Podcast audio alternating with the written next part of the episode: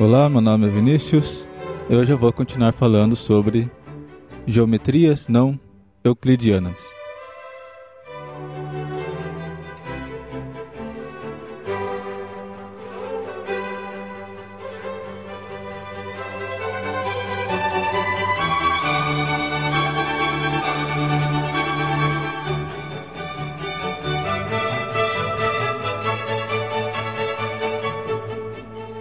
Muito bem, então no episódio passado eu comecei falando sobre as geometrias não euclidianas e a gente terminou o episódio mostrando que, apesar de todo mundo achar né, que a geometria euclidiana era a geometria real do espaço, nem todo mundo estava contente com, principalmente com, o quinto postulado de Euclides, né, o postulado das paralelas.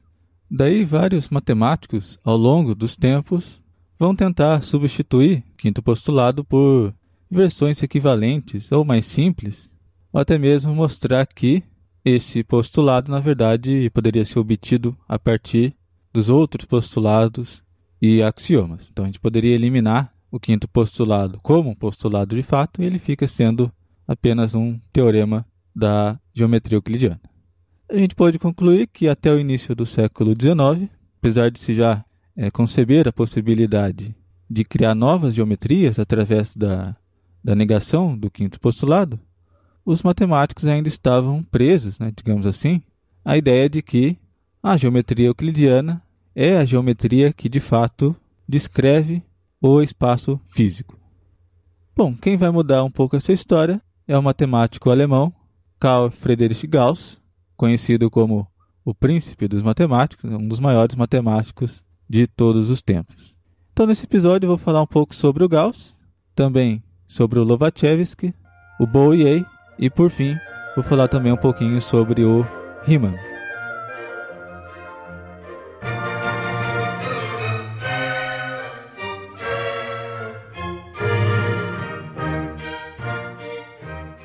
Um dos trabalhos mais conhecidos do Gauss foi a prova do teorema fundamental da álgebra, né? aquele teorema que diz que todo polinômio de grau n tem n raízes.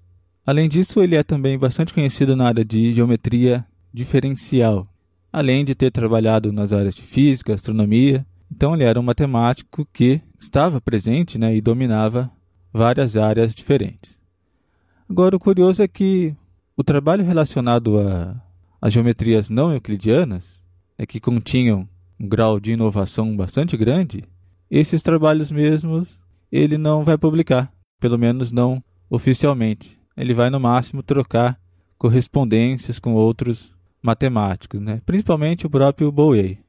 Então Gauss vai começar a estudar mais seriamente essa questão das geometrias não euclidianas por volta ali do ano de 1799, né? que foi quando ele ficou convencido de que o quinto postulado era independente dos demais postulados, né? ou seja, que ele não poderia ser demonstrado a partir daqueles outros postulados e axiomas. Só que quem vai organizar né, ou sistematizar todos esses estudos sobre geometrias não euclidianas vai ser de fato o matemático russo Lobachevsky e também o húngaro Bolyai.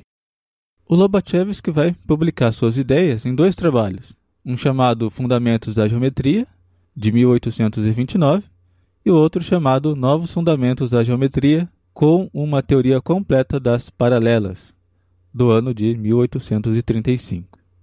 No caso do Bowie, ele vai publicar um artigo chamado A Ciência do Espaço Absoluto, que vai aparecer, na verdade, como uma espécie de, é, de apêndice né, de um outro livro publicado pelo pai dele no ano de 1832. Agora, o que esses três matemáticos tiveram em comum é que eles três perceberam que o quinto postulado não poderia ser demonstrado a partir dos outros postulados e axiomas de Euclides, ou seja, eles perceberam que o quinto postulado era, na verdade, independente. Outra coisa em comum é que os três vão desenvolver geometrias que correspondem à hipótese do Sacchieri para ângulos agudos. Então, nessa geometria que eles vão encontrar, nós temos basicamente que, por um ponto fora de uma reta, é possível fazer passar mais de uma reta paralela àquela reta inicial. É só lembrando que na geometria euclidiana, o quinto postulado diz que por esse ponto, né, fora de uma reta, passa apenas uma reta, né, exatamente uma reta paralela. Dois outros resultados que diferem também dos resultados clássicos da geometria, a geometria euclidiana, são os seguintes. Então, nesse caso, a soma dos ângulos internos de um triângulo é menor do que 180 graus, e também a razão entre o comprimento da circunferência e o seu diâmetro, né, que na geometria euclidiana essa razão é igual ao número π, nessa nova geometria essa razão é maior do que π né, e também não é constante. Na verdade, essa razão aumenta se aumentarmos a área delimitada pela circunferência. Agora, vale citar que esses trabalhos do Lobachevsky e do Boyer ficaram um bom tempo praticamente ignorados. De repente, se Gauss tivesse publicado alguma coisa sobre isso, oficialmente esse tema seria reconhecido mais rapidamente, talvez. Até porque o que aconteceu é que os matemáticos começaram a prestar mais atenção nesses trabalhos justamente quando as cartas do Gauss foram publicadas no ano de 1855. Então, somente quando o pessoal tomou conhecimento de que o Gauss estava trabalhando nessas ideias é que começaram a, a prestar atenção sobre isso. Um outro matemático bastante importante no desenvolvimento das geometrias não euclidianas é o matemático alemão Bernhard Riemann. As concepções de Riemann sobre a geometria euclidiana irão surgir a partir do seu trabalho sobre curvatura, que já tinha sido estudada pelo próprio Gauss. Bom, então eu acho interessante falar um pouco sobre esse conceito de curvatura.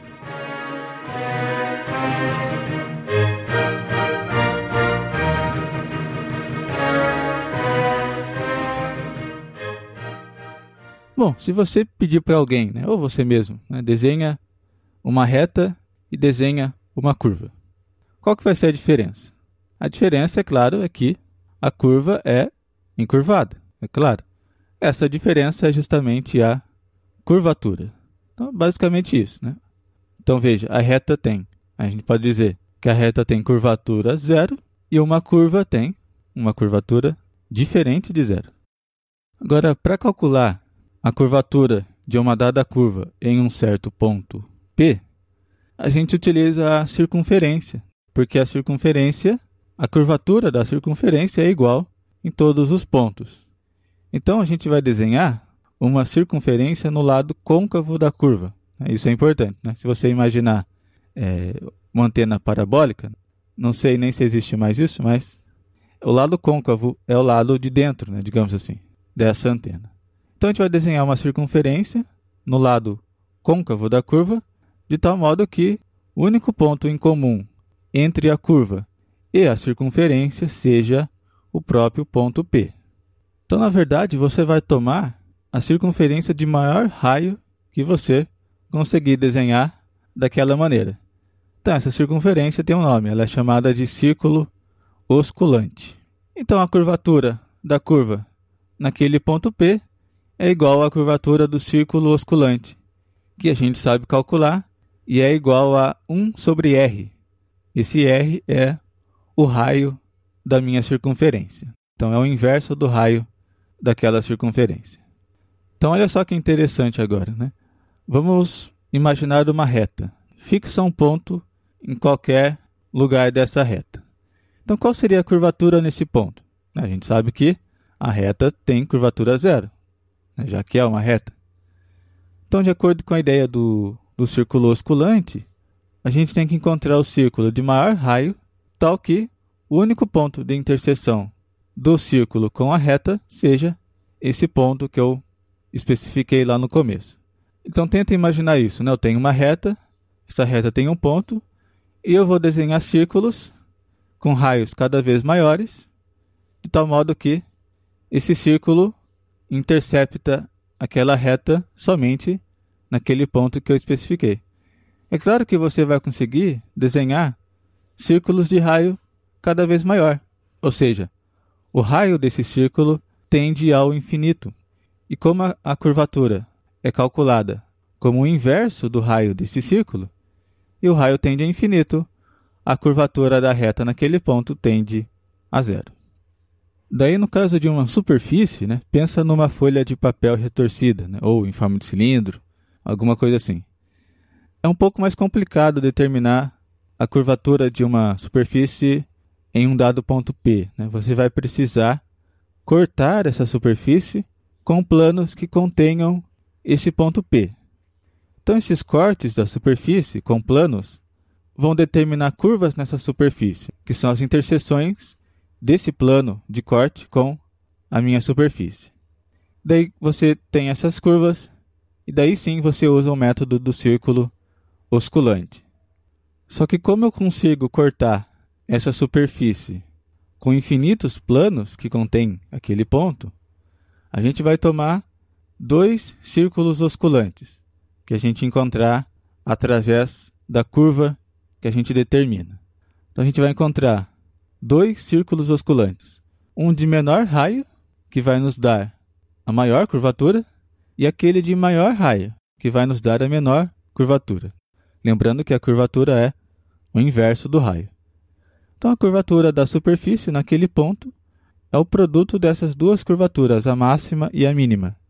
E essa curvatura é chamada de curvatura de Gauss. Então veja, se você tomar um plano, pensa numa folha de papel bem retinha, né? Pensa num ponto nessa superfície. Se você tomar um plano e cortar essa folha de papel, né, passando por aquele ponto, a curva que você determinará na interseção da superfície com esse plano cortante vai ser sempre uma reta, né? não importa de que maneira você faça isso. Como a gente sabe que a reta tem curvatura zero, o plano tem curvatura zero. Agora, o que é interessante é que a curvatura de Gauss pode ser zero, pode ser positiva ou negativa. Então, lembra, a curvatura de Gauss em um dado ponto é o produto das curvaturas máxima e mínima nesse ponto. Então, veja, ela vai ser positiva se as curvaturas máxima e mínima tiverem o mesmo sinal, ou seja, forem encurvadas para o mesmo lado. Dessa maneira, os círculos osculantes ficam do mesmo lado da superfície. Então você pode pensar lá na superfície da antena parabólica, por exemplo, né? ou na própria esfera. Então os círculos osculantes ficarão é, sempre para o lado de dentro dessas superfícies. Agora a curvatura vai ser negativa se as curvas máxima e mínima tiverem sinais opostos. Né? Isso significa que os círculos osculantes máximo e mínimo estão em lados opostos da superfície. Exemplo mais clássico de uma superfície né, de curvatura negativa é o exemplo da cela de cavalo. Então toma um ponto né, bem em cima da cela. Imagina é, aquela parte onde a pessoa senta. Né?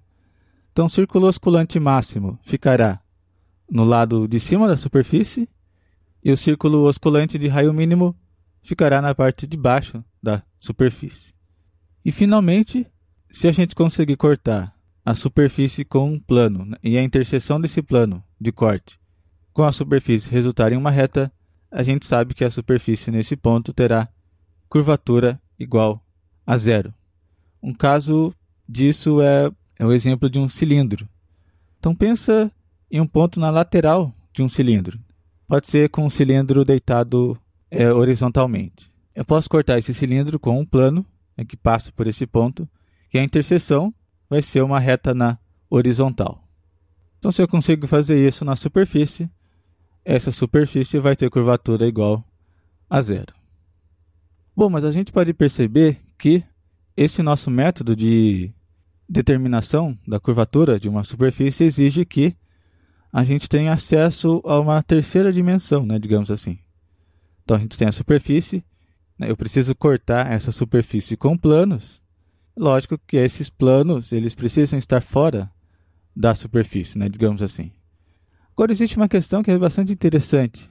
Vamos imaginar um certo mundo de duas dimensões. Então as pessoas deste mundo vivem somente em duas dimensões. Como tais pessoas poderiam determinar a curvatura de sua superfície, se elas não têm acesso a uma terceira dimensão.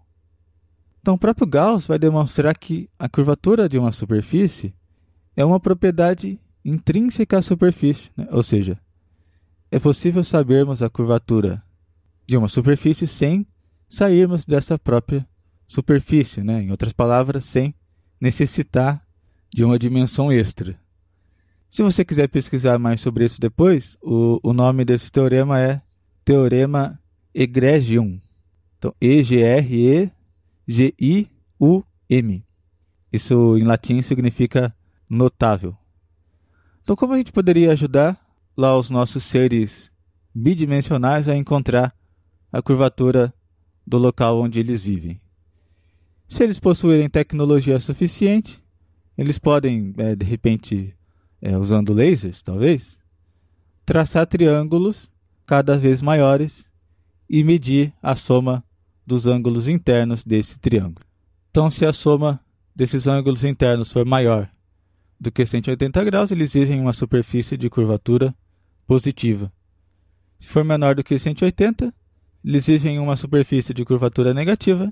Se for 180, eles vivem em uma superfície de curvatura nula. Então, o teorema Egregium afirma que a curvatura da superfície depende apenas de medidas realizadas nesta própria superfície. Agora, será que eu posso levar essa questão adiante? Posso como nós que vivemos em três dimensões, né, não temos acesso a uma quarta dimensão. Então, como a gente pode determinar se o nosso espaço é curvo ou não? Será que a curvatura do nosso espaço dependeria também apenas de medidas que a gente realiza aqui no nosso próprio espaço, né, mais ou menos como vale para espaços bidimensionais? Então, quem vai tratar da curvatura do espaço é finalmente o matemático alemão Bernhard Riemann.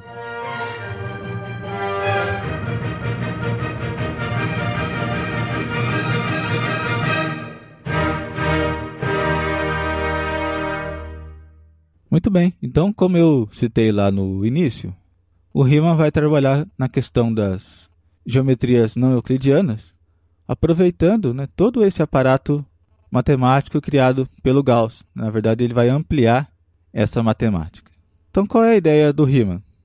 É fazer basicamente o mesmo que Gauss fez para superfícies. Então, Gauss demonstrou que a curvatura é uma propriedade que pode ser obtida por medidas realizadas na própria superfície. O que o Riemann vai fazer é generalizar essa ideia. Então, agora, ele vai demonstrar esse teorema para uma quantidade qualquer de dimensões, né? em particular para o espaço tridimensional. Então é com Riemann que a gente vai poder falar da curvatura do espaço. Então, se isso te lembrou a teoria da relatividade, não é mera coincidência. Como é que ele vai fazer isso? Ele vai fazer isso introduzindo o conceito de variedade. Então, de maneira bem grosseira, uma variedade é como uma superfície, só que não precisa estar contida em um espaço euclidiano. É, quando a gente diz aqui espaço euclidiano, isso tem a ver com a forma como é, a gente mede a distância nesse espaço. No caso de um espaço euclidiano, as distâncias são medidas pelo nosso famoso Teorema de Pitágoras. Se você está no plano, então cada ponto pode ser localizado por duas coordenadas. Num espaço tridimensional, cada ponto pode ser descrito por três coordenadas e assim por diante. Então, Riemann vai de fato conseguir generalizar o, aquele teorema de Gauss. Né? Ele vai encontrar uma fórmula que nos permite calcular a curvatura de uma variedade em um dado ponto. E essa fórmula depende apenas da métrica adotada, né? ou seja, depende apenas da forma como a gente mede distância nesse espaço. Em outras palavras, o que Riemann conseguiu fazer foi demonstrar que a curvatura é uma propriedade intrínseca da variedade, né? independente do espaço onde esta variedade está mergulhada.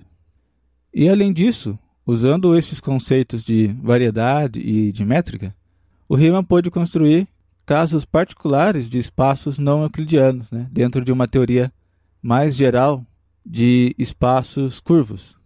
Então, um espaço euclidiano vale o quinto postulado de Euclides, a soma dos ângulos internos de um triângulo é 180 e a razão entre o comprimento da circunferência e o seu diâmetro é igual ao número π, mas aí também a gente vai ter o espaço esférico, né, dado uma reta e um ponto fora dessa reta, não existe paralelas que passam por esse ponto. Também a soma dos ângulos internos de um triângulo vai ser maior do que 180 graus, e a razão entre o comprimento da circunferência e o seu diâmetro é menor do que π. E a gente pode ter ainda o espaço hiperbólico. Então, nesse espaço, por um ponto fora de uma reta passam infinitas retas paralelas, a soma dos ângulos internos do triângulo é menor do que 180 graus, e a razão entre o comprimento da circunferência e o seu diâmetro maior do que π. Bom, já finalizando o podcast, é claro que essas ideias, principalmente do Riemann, né, sobre a geometria do espaço, vão exercer influência forte na física e na cosmologia. A ideia de força é substituída pela própria geometria do espaço. Então, lembrando aquele famoso experimento lá da cidade de Sobral, no, no Ceará, que foi para detectar o desvio na trajetória da luz. Então, quando se detectou que houve um, um pequeno desvio na trajetória da luz, passando perto do Sol, a gente pode dizer que não foi exatamente o Sol que atraiu a luz, né, digamos assim. O Sol exerceu uma, uma força gravitacional sobre a luz. Mas a trajetória que a luz percorre nesse espaço curvo é a única trajetória que ela poderia percorrer, né, que não é uma reta. Inclusive, essas trajetórias em, em espaços curvos é chamada de, são chamadas de geodésicas. Bom, então por enquanto é isso. Existem ainda muitas outras coisas que poderia falar sobre essa questão das geometrias não euclidianas, né? inclusive questões lógicas né? sobre a consistência dessas, dessas novas teorias, mas eu acho que eu vou ficando por aqui por enquanto. Então lá no site eu vou deixar alguns links. Se você quiser dar uma lida em mais coisas desse assunto, o site é númeroimaginário.com.br. Então muito obrigado por você ouvir o podcast e até o próximo episódio.